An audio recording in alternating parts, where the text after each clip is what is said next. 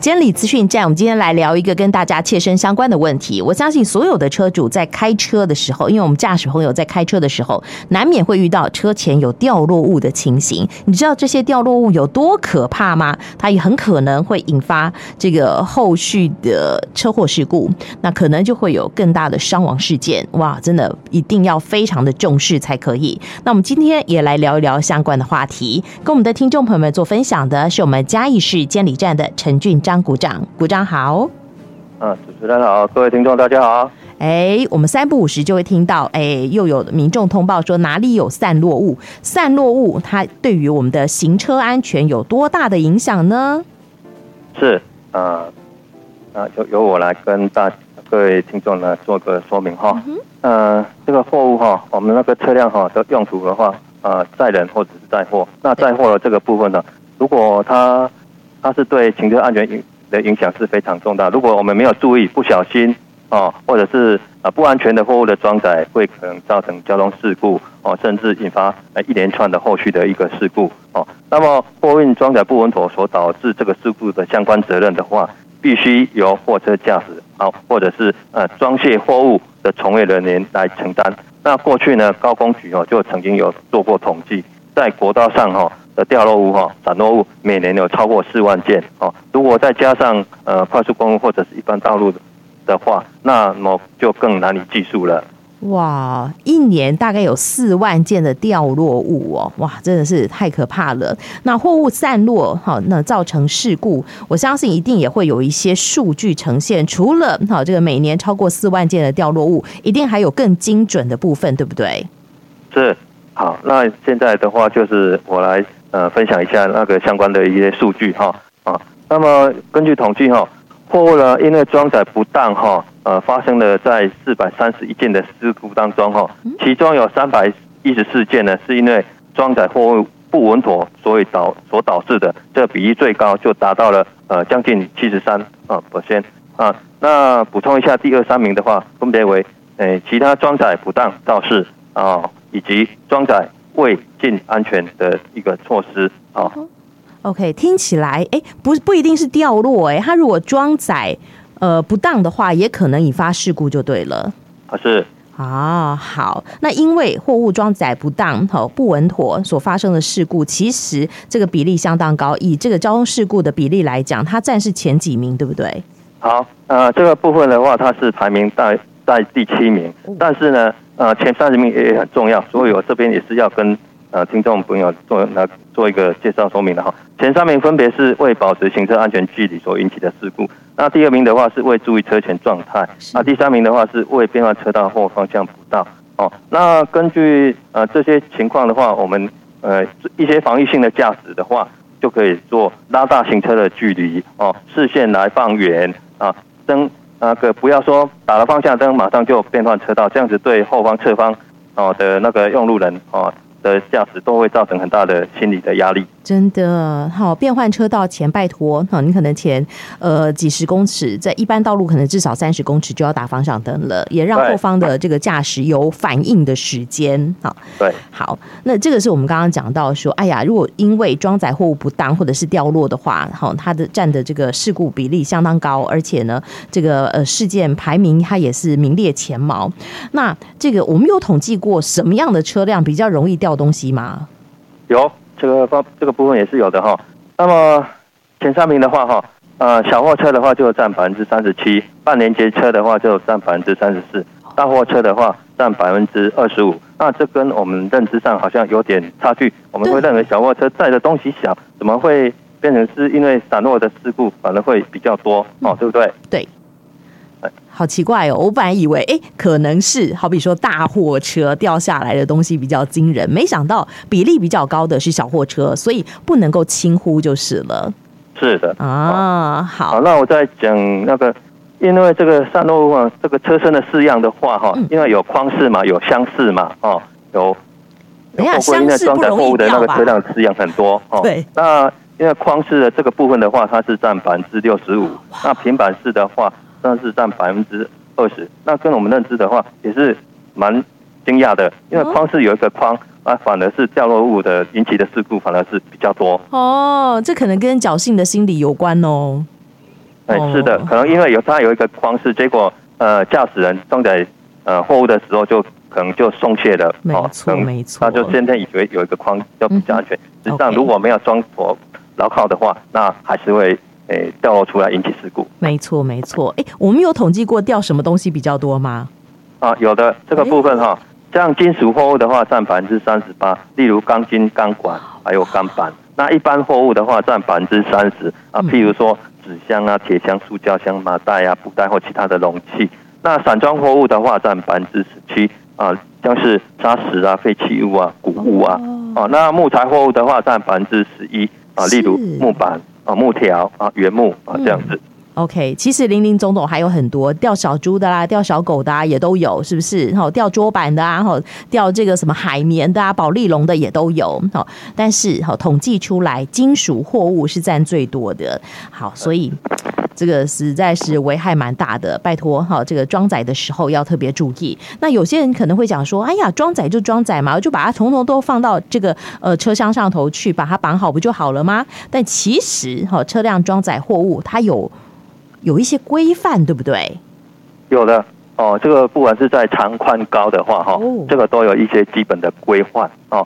呃，首先呢，货车行驶在道路上的话，我们就是要选择适合的车种来装载，而且基本上就是不能超重。那货物的话，啊，必须平均的分配在那个底板哦，啊，严密的覆盖啊，啊，捆绑牢靠。那么，如果说货物的话，它不可以往前伸超过车头以外哦。那宽度左右的话，不可以超过车身。那装载货物的高度高度的话，从地面算起。大型车不可以往上超过四公尺。那小型货车的话，不可以往上超过二点八五公尺。那如果说体积或者是长度已经不是那个框式车厢所能够容纳的话，那么呃往后伸长的这个长度哈，不可以超过车辆全长的百分之三十啊。如果说诶车辆全长好十公尺，那么它往后伸的。长度就不可以超过三公尺，是这样子的。那而且应该在呃后端悬挂危险标志。那日间的话用三角红旗，夜间的话用红灯或者是反光标志。在道路交通安全规则第七十九条啊就已经有规定了。哦，好，原来这个是真的，道路交通安全规则里头有规定，而且我记得曾经看过类似的折页，它有教导大家要怎么样来装载货物。好。好，那如果万一啦，哈，我们刚刚讲到有一些标准嘛，你超过这个标准，哈，你装载不当的话，有可能衍生出一些危险之外，还有罚则，对不对？对，嗯，那这个部分是不是也请股长跟大家说明一下？好的，呃，在道路交通管理处罚条例第三十条啊，这边有规定，车辆装载啊货物的时候，如果说货物有发生渗漏、飞散、脱落。哦，掉落或者是气味恶臭，或者是装载货物不稳妥的啊情况的话，那么而还有行驶的时候显有危险哦，那么可以处汽车驾驶人新台币三千元以上一万八千元下的罚款，并且责令改正或者是禁止通行。那么前面是说这些的状况，如果要规责汽车所有人的时候，那么除了罚款跟呃汽车违规记录记一次之外，那么汽车的驾驶人仍然哦要照这个规定哈来记违规点数两点啊，而且呢，如果因为致人受伤的话，还要吊扣驾驶执照一年；致人重伤或者死亡的话，要吊销啊驾驶。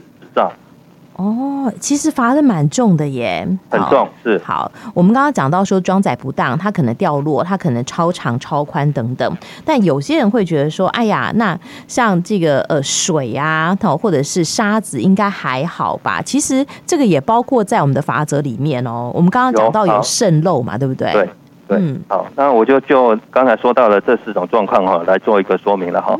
呃，渗漏的部分，比如说我们那个。在运砂石啊，因为它是有含水量，所以它水会慢慢的渗到集水箱那边。可是集水箱满了之后，它就会在路上沿路啊溢满出来啊，或者是有些在水厂的那个，它因为左右晃动，它水箱里面啊水产箱里面的水会溢出来哈。那针对这个砂石车的部分啊，哦，如果在南部的话，哦，像行驶国道三号，那目前哦在田寮地磅站那边的呃分装厂哦，有规划一个砂石车的排水区哈，然后让来让这个驾驶朋友哈，那砂石车的驾驶大哥们啊，先把车辆开到那边去哦，把集水箱里面的水先排放出来哦，然后再上路，这样子比较不会哦发生说上路之后又发生那个溢满的情况啊流出来。那飞散的部分，这个部分的话，就是指的是呃砂石车的一个部分，它可能经过，因为速度很快，它那个沙子会飞散，所以这个部分的话，我们就是要呃覆盖防尘网哦，覆盖紧密。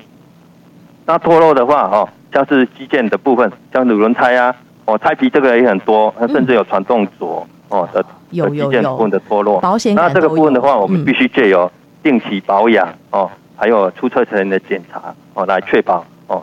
机件的一个正常运作的一个情况是。那掉落物的话，就是哦，就是我们今天所讲的这些货物了，经必须经由滚闸牢固。那么驾驶大哥，你行驶一段时间之后，你可以在郊区哦，或者是在那国道上面个服务区，可以停下来看看，检查一下那个绳索啊，哈，那些固定器啊，这是因为。呃，车辆行驶啊，或者是震动啊，都有松脱的一个情况，嗯，我们再检查一遍哦，啊，休息一下，然后再上路这样子。哦，好，所以即使是水啊、沙子也都不能掉下来，更不要讲说大型的这个货物啊，或者是基建的部分了。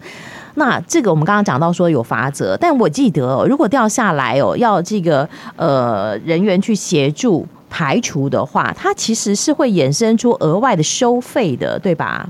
对，除了刚才说的罚款之外，嗯、那么因为呃过去清理的呃还有这些人员啊哈机具啊，其实也是有相关的费用哈。那在呃高速公路及快速公路交通管制规则的第二十五条啊这边有规定的哈啊啊汽车行经高快速公路哈，那么呃载运的物品散落在车道或者是路肩的时候，那汽车驾驶人呢应该在那个呃物品的后方五十到一百公尺。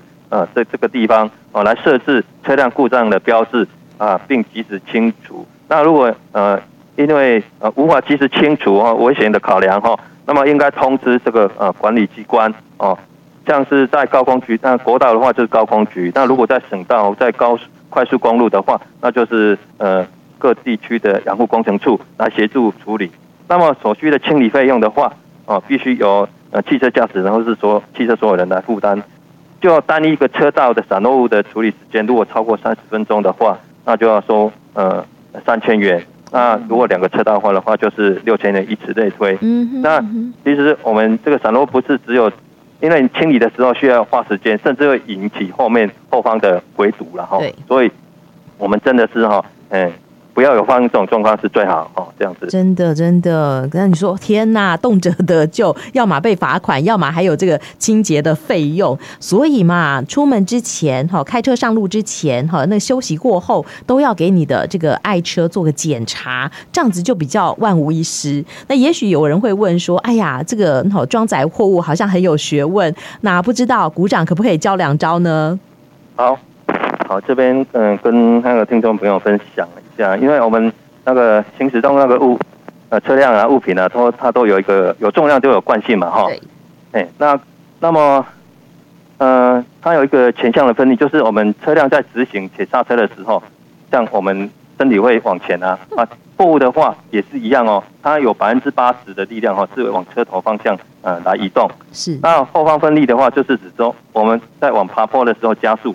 或者是呃换挡呃顿一下，或者是呃倒车的时候刹车，那么这个货物的重量有百分之五十会往车尾的方向来移动哦。那侧向分力的话，就是呃车辆在左右转的时候，或者是变换车道的时候，又或者是转弯时又同时刹车，那么货物的重量的百分之五十也是会往呃车辆的呃转向的方向来移动。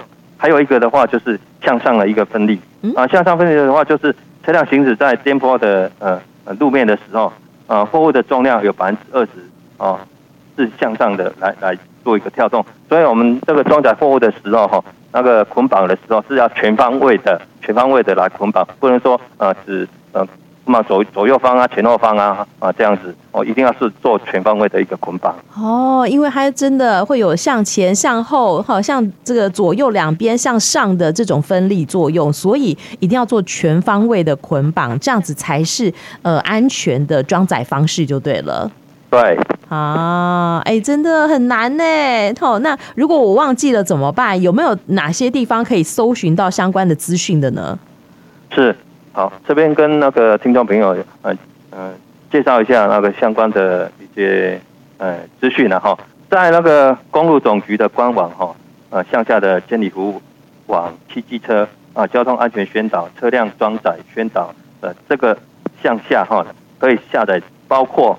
宣导的折页、教育的简报是啊，指引手册，还有教案哦，都可以下载到这些资料。另外呢，YouTube 上面也有车辆装载货物教学宣导的影片。那请公司请业者呢哈，应该对所属的驾驶员来做教育训练，宣导货物应该正确的装载、捆绑、固定哦，确实牢固，才能够降低。啊，货物散落的危害的风险啊，保障所有用路人的行车安全，减少事故的发生。没错，没错。好，哎，感觉起来，原来我们监理服务网还有这个教学的这个指引，蛮厉害的。但我想最后还是要提醒我们的听众朋友们，万一我们在行驶当中哦遇到了散落物，应该要怎么样应变才比较安全呢？好的，那么首先的话哈，我们就是。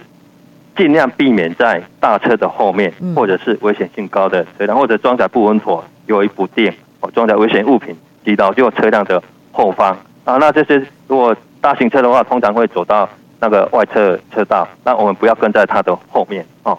而而且呢，要保持呃行车安全的距离。像是如果是呃小型车的话，速度一百的话，那么它必须跟前车有五十公尺的安全距离。如果是大型车的话，它如果速度一百的话，那它减二十的话，就必须要有八十公尺的跟前车的一个距离哦。如果遇到前方有散落物的时候哈，要视状况来临机应变啊，观察相邻车道的车流情况啊，妥适应变哦，不要做大动作的转向，跟下雨天一样哈。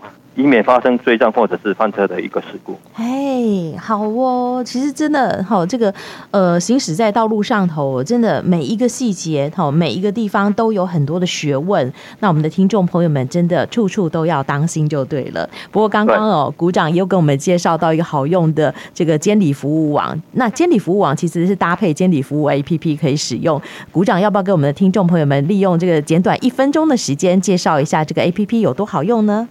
是在这边哈，借这个机会也是推广那监理服务 APP 哈，呃，这个应用程式。那它的功用有很多了哈，啊，你下载之后，手机就是你的行动监理站，它可以做即查即缴的一个呃呃的动作，可以即查即缴哪些项目呢？像是交通违规的查询跟缴费，还有驾驶人的违规记点啊，气燃费的查询跟缴费，车辆定检日期的查询。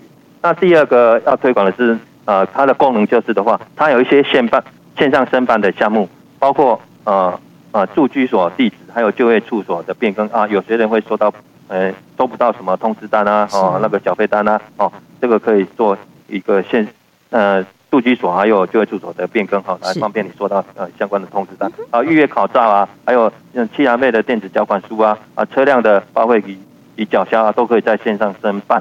那另外一个的话，这个是。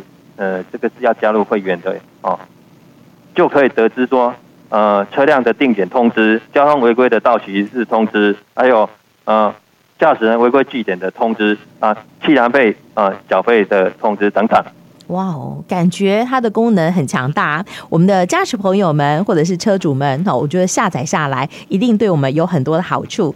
待会就来下载，赶快好好研究一下它的功能。今天也非常谢谢我们嘉义市监理站的陈俊章股长跟我们的听众朋友们做的分享，谢谢股长。好，谢谢主持人，谢谢各位听众，谢谢您，拜拜，拜拜。